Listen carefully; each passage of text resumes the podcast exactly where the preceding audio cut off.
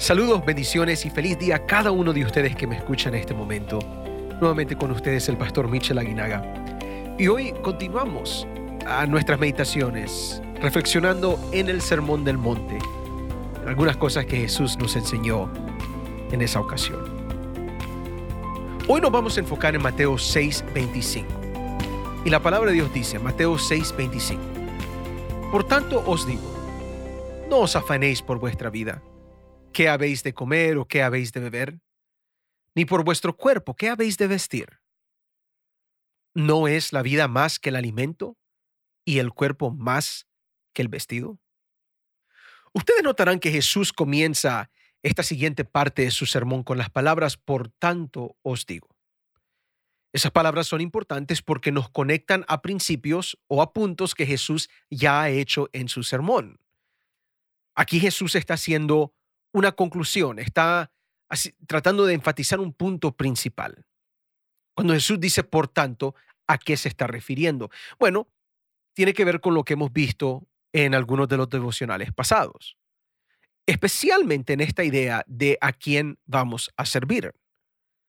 La idea de servir a Dios únicamente, como lo vimos en nuestro último programa, es que tenemos que confiar completamente en Dios, pero confiar completamente en Dios significa no confiar primordialmente en los bienes materiales. Significa que vamos a depender de lo que Dios nos puede dar, no de lo que nuestras manos pueden hacer. Y si ustedes se recuerdan, este es el gran problema que tienen las enseñanzas en el tiempo de Jesús. Por eso Jesús hace una gran diferencia. Esto es lo que hemos venido viendo. Por tanto, yo os digo, dice Jesús. ¿Por qué? Porque Él tiene que hacer una diferencia entre lo que se ha enseñado en el pasado. Y en el pasado se había enseñado de que el esfuerzo humano, las cosas que nosotros producimos con nuestras propias manos, las obras externas, eso, eso es lo que gana el favor de Dios. En otras palabras, cuando Jesús dice, por tanto os digo, Jesús se está refiriendo a esos puntos importantes donde Él nos está animando a decidir entre los tesoros del cielo o los tesoros terrenales, donde Él nos está animando a servir a Dios y no a las riquezas, a fijar nuestros ojos en Dios y no en las cosas de este mundo. Entonces viene Jesús nuevamente en Mateo 6, 25 y dice, por tanto os digo que no os afanéis por vuestra vida, qué habéis de comer o qué habéis de beber, ni por vuestro cuerpo, qué habéis de vestir. ¿No es la vida más que el alimento y el cuerpo más que el vestido? Jesús nos está diciendo algo muy importante en estos textos. Jesús está diciendo que la vida es mucho más que las cosas terrenales, específicamente mucho más de lo que hemos de comer o lo que hemos de beber. La vida debe ser mucho más que eso. Cuando fijamos nuestros ojos en las cosas celestiales, en las cosas espirituales, en las cosas de Dios, uno comienza a sentir que el alimento y el cuerpo tienen un lugar inferior en nuestras prioridades, eh, toman un lugar secundario. Y Jesús dice que afanarse por estas cosas es innecesario. A preocuparse por estas cosas no debe tomar prioridad en nuestras vidas. Ahora, noten, esto no significa que la comida o la vestimenta no son importantes. Recordemos, por ejemplo, que Jesús nos enseña a pedir por el pan de cada día en la oración modelo, en el Padre Nuestro. Pero si recuerdan lo que Jesús nos enseña de esa misma oración, antes de pedir por el pan, pedimos por las cosas espirituales. Noten cómo él lo dice en Mateo 6, versículos 9 al 11. Dice, vosotros pues oraréis así, Padre nuestro, que estás en los cielos, santificado sea tu nombre, venga tu reino hágase tu voluntad como en el cielo, así también en la tierra. Y después decimos, el pan nuestro de cada día, dánoslo hoy. En otras palabras, lo que vamos a comer es importante para sobrevivir, pero aún más importante es nuestra sobrevivencia en Dios, es Dios en nuestras vidas. Jesús nos está animando a poner a Dios sobre todas las cosas, a confiar en Dios sobre todas las cosas, aún sobre nuestras necesidades del día a día. Ahora, nuevamente, la lucha con el ser humano es que no todos quieren hacer esto y no todos confían en Dios plenamente para hacer esto. Pero el llamado aquí es que es bueno confiar en Dios y es provechoso confiar en Dios. Por tanto, Jesús presenta algunos argumentos importantes para animarnos a poner a Dios primero y confiar en Él sobre todas las cosas. Él sabe lo que se nos viene a la mente, así que aquí vienen los argumentos que Jesús menciona a favor de lo que Él está presentando. Mateo 6:26. Mirad las aves del cielo, que no siembran, ni ciegan, ni recogen en graneros. Y vuestro Padre Celestial las alimenta. ¿no valéis vosotros mucho más que ellas? Lo primero que Jesús nos dice es que ante Dios tú tienes mucho valor. Capta eso. Si Dios valora las aves de los cielos y siempre provee por ellas, ¿no será que Dios proveerá mucho más por nosotros, ya que valemos mucho más que las aves? Cuando alguien valora algo, cuando alguien estima algo, ¿cuál es la tendencia? La tendencia es de cuidar y proteger aquello que valoramos. Alguien que valora su carro altamente lo cuida, le da mantenimiento, lo lava, lo protege de golpes. Si valoras tu casa, la mantienes, limpias la casa, le inviertes dinero. El amor que le tenemos a nuestros hijos nos motiva a sacrificarnos por ellos, a protegerlos del daño, a proveer por ellos para que puedan crecer fuertes y sanos. ¿Qué es lo que Jesús está diciendo? Si Dios hace esas cosas por las aves, ¿cuánto más lo hará por nosotros?